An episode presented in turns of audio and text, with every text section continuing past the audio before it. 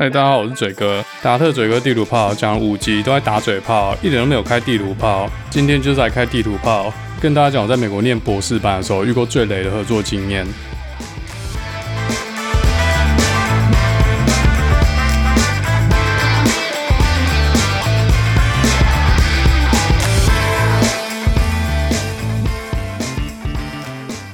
今天要跟大家分享这些雷队友最有可能是来自哪些国家。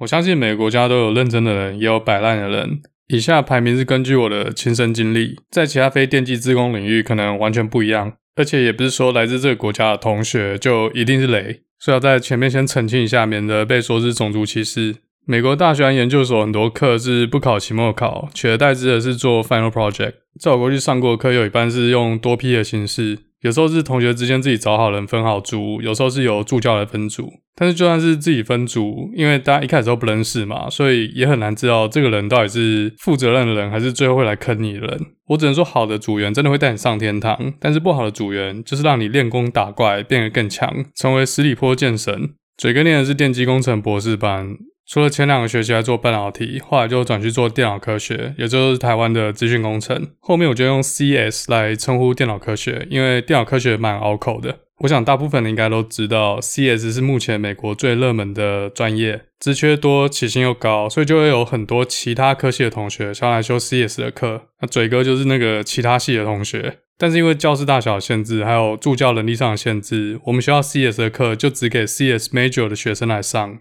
不过 CS 系上还是稍微有点良心，就开了一些课专门给外系的同学来上。加上我们学校还有其他科系在搞跟 CS 很接近的东西，像是电机系就比较偏底层一点。我们还有一个叫 Information Score，比较像台湾的资管。另外还有一个比较特殊的叫人因工程学系，做很多人机互动应用。这些系开的课就没那么多限制，所以也比较容易拿到。但在这些非 CS 开的课里面，就比较容易被烂组员坑到。我不是说这几年在学校我接触到的学生里面。CS 的学生还是比较认真、比较用功，对自我要求比较高一点。这也就是为什么他们可以拿到 CS Major。那我这边补充一下，我们学校大一新生刚进来是不分系的。那个学生如果想进入某个科系，他就要先去上这些科系开给大一、大二学生上的初阶课程，然后再用这些课成绩去申请主修。那以我们学校 CS 来说的话，每一堂相关课至少都要在班上前百分之十才有机会拿到 CS 的入场券。好，回到原本的主题。我接触到最雷队友第三名，我要颁给强国人。大家是不是听说中国人就是特别好学、特别努力？我跟你讲，那根本就是放屁。中国留学生通常分为两种极端。第一种是争强者，他们拿着奖学金来念 PhD，他们真的很强。另外一种就是纯粹家里有钱送出国念书的。研究所里面还有一种就是把念书当跳板，实际上是来美国找工作的。除了能力不同之外，态度有很大的差别。那台湾人其实也是可以分为这三种。嘴哥就是靠金钱堆出来的那种。我博一的时候被台湾同学骗去上一堂电机系和 CS 合开开的一门课，叫做电脑视觉。大家知道电机系其实涉猎范围很广，像自动控制、讯号处理、固态物理、电路 IC 设计、电力工程，其实都不太一样。那我们系上是规定博士班学生有几门课需要去上自己专业以外的，增加广度。我同学跟我说什么超水超好过，这堂课对信号处理组的同学真的是很水，但是对我们这种固态物理背景的，真的是很靠北，就很像你连三角函数都不知道是什么，就要去上古典力学一样。那电脑视觉这堂课在教什么嘞？像前阵子很流行的 Face App，把男变女，女变男，或是把谜片女主角换脸，还有暴力破解马赛克，都是这堂课可以学会的技能，很实用哦。当时这堂课期末作业要我们去追踪一个影片里面在移动的物体，像是一台移动的车、移动的飞机，或是移动的人，然后写一个算法，在这些移动的物体外面加一个方框，很像在追踪这些东西一样。当时深度学习还没有这么威猛，只要把图片或是影片丢给模型，就自己帮你算好了，框都帮你框好了。甚至还可以告诉你这是车还是人还是飞机。就算当时已经有这些模型，对我这种以固态物理的背景的人而言，还是很遥远。我连资料结构都不会，现在就要自己搞一个算法出来。反正以当时的技术来说呢，有两种做法，我这边就不多说了。期末报告可以两个人一组，当时跟我同一组的是一个中国来的硕士生。我们讲好先各自去试不同的方法，最后再看怎么整合在一起。像我这种比较弱的，就要提早准备。我大概搞了两个礼拜才搞出一个我稍微满意一点的结果。这位中国哥们在作业 deadline 前三天都在一片空白，但是他叫我不用担心，他真的是不动如山哦。在交作业的前一个晚上，他搞出了一个非常厉害的结果，几乎是完美哦。我想说靠北，我会太废？我搞了两个礼拜，他才搞一天，而且我他妈还是 PhD 学生。那我当然就很想知道他到底怎么做出来的。而且你这么神，你要先说啊，他有搞两个礼拜，全部靠你照就好了。结果他跟我说，他的结果其实很烂，他就用 Photoshop 手动一张一张框出来，把这堂课从电脑视觉转化为人眼视觉。他大概框了两三百张吧，我估计大概就是一个小时。这么聪明的方法，我怎么都没想到，真的是厉害了我的国！连作业都可以用 P 的。期末书院报告，我真是很不想把我的名字跟他放在一起。我在报告里面还特别注明哪一部分是他做的，哪一部分是我做的，免得抢了他伟大的技术突破。大家都知道，在美国作弊是一件很严重的事哦，基本上就直接退学。而且这真的不难抓哦，只要助教拿他的原始码去实测，就知道这一切都是幻觉，一切都是假象。后来这个哥们继续念的 PhD，但他写的 paper 我真的是一篇都不信。其实强国人会这样搞，我想大家也是不意外啦。看看前阵子的瑞幸咖啡，还有金黄珠宝，强国人透过造假欺上瞒下，不过就是稀松平常一件事而已。那强国人之所以排第三，是因为如果你不问过程的话，在 deadline 之前，他至少会帮你搞出一个结果。我在其他课遇到的中国人，即便他们扣写很烂，或是根本不会写扣，但是他们还是可以发挥他们擅长的部分，像是上台好小，或是把期末报告写得好像很厉害一样。而且他们大多数人都不错，真的把台湾人当同胞哦。像是拿到考古题，就一定会无私的分享，不像某些台湾人还会自己暗扛起来。好，再来，我遇到第二类的队友，我要颁给印度人。印度人很常就是那种说的比做的多。你听他讲的侯瑞瑞，大概实际上只做一趴吧。我修过人因工程开的一门课，叫做 Data Visualization，中文叫做资料图像化。简单来说呢，就是把资料画成图，这样让看资料的人可以更有效率的去解读资料背后所隐藏的意涵。当时嘴哥正要换领域，所以还在找指导教授。这堂课授课老师就是其中一个有回复我的教授，他需要先看我在这堂课的表现，再决定要不要收我。这堂课期末报告已经由助教分好四个人一组，我的组员有两位来自印度，一位来自中国，干他妈的黄金组合！我觉得助教根本就是故意把亚洲人分在一起。那这个作业内容就是要大家去找一份资料，然后把它图像化出来。其中还有特别要求我们要用一款叫做 D3 的 JavaScript 函式库。有做过前端或是资料图像化的人，应该都知道这个函式库。呃，除了写程式之外，最后还要做使用者分析，需要去找一批跟这些资料有关的受众。比如说，有一组要做机场航班资讯图像化，所以他们的受众就是机场旅客。那使用者分析就需要去访问受众，让他们使用我们开发出来的图像化工具，帮助我们了解这样图像化设计到底有没有奏效。我们后来选定的资料是当地警察局911 call 的历史记录，这是一笔公开的即时资料，官方还有提供 API，所以所有人都可以免费得到这笔资料。至于我怎么图像化，这边就不讲了，反正也看不到。然后这边要嘴一下台湾政府，要扶植台湾软体产业，软体人才每年都在外移，到处成立软体园区的效果根本就有限。一个很有效率的办法就是开放政府的资料，像房地产实价登录二点零就是一个很好的例子。有了这些资料呢，民间业者或是研究单位就可以做出很多相应的分析或应用。我觉得这是政府可以好好思考一个方向。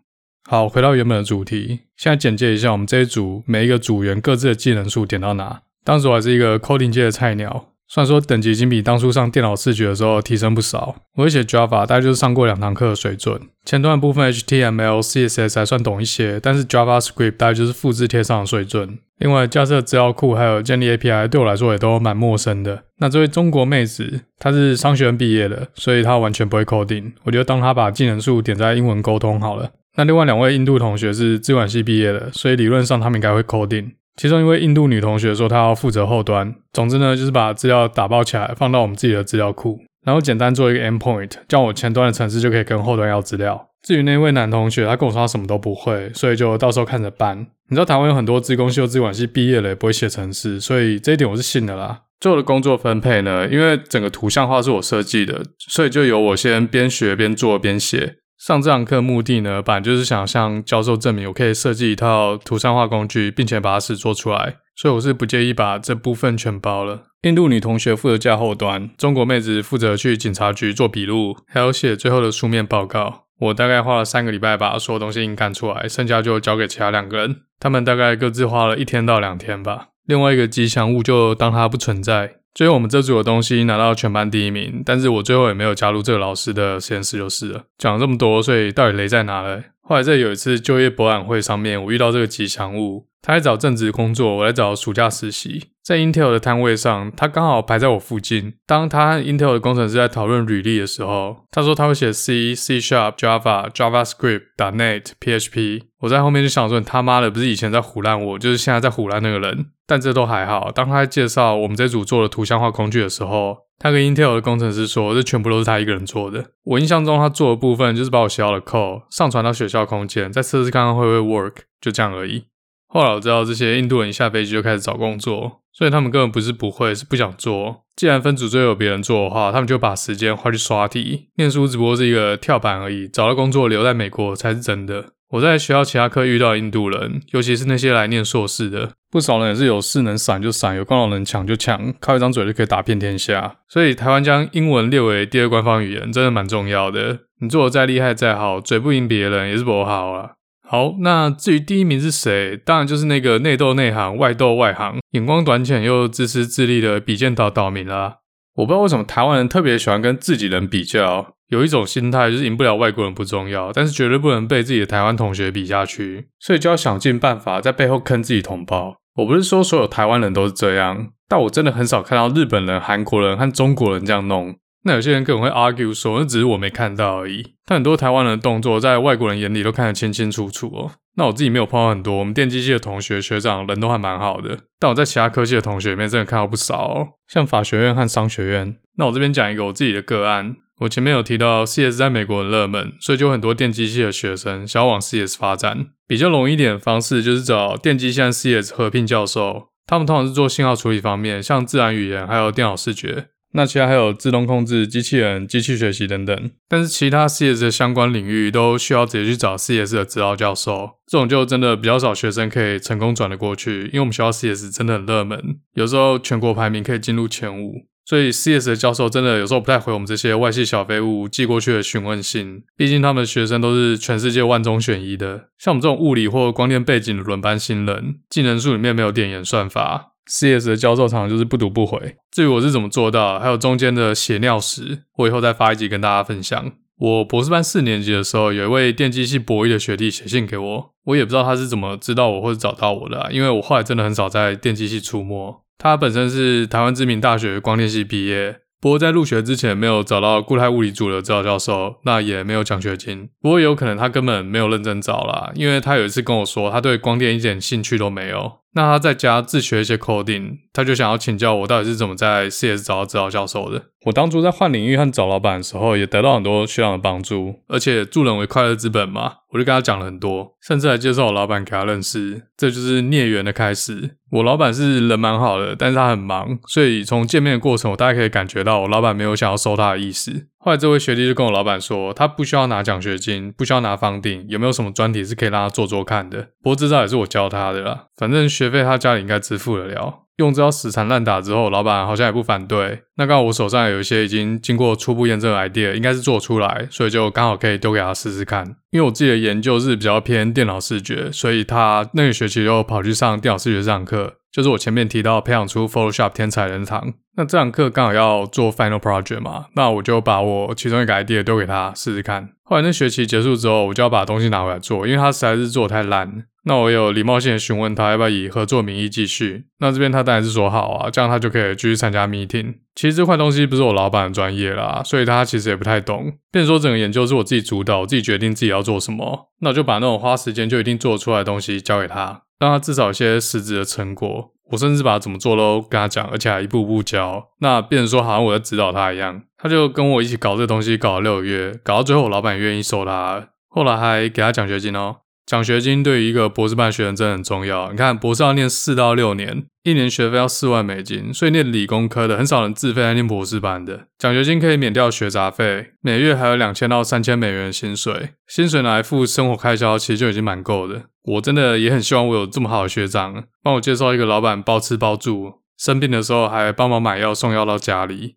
嗯，anyway，所以现在解决经济的问题，也解决了指导教授的问题。再就是要在电机系找一个挂名的指导教授，当然他就找了我的挂名指导教授，也当成他的挂名指导教授。之后新的学期，他跑去跟电机系挂名指导教授说，他想要用他这六个月的研究成果当成是考资格考的研究内容。我们电机系信号处理组的资格考是讲自己的研究，所以比较简单一点，但这个研究必须要独立完成，跟口试委员证明自己有独立做研究的能力。中间不知道他怎么讲的，电机器的指导教授还以为这个东西是他独立自己做的，还有我老板去澄清，而且两个老板之间中间有一度搞得不太愉快。通常这种事发生在台湾的话，这个学生已经黑到不能再黑了。不过这次大家就只当他搞不清楚资格考的规定。好，那为了解决他不能考资格考这个问题呢，我又把我另外一个经过初步验证的 idea 交给他做，等于是一个做三分之一的研究。我大概就是把我想过的所有方法跟他讲，那剩下的就让他自己去想，自己去做。反正我在毕业前也做不完那么多东西啊。那有人把它做出来，写成 paper，我也可以挂名。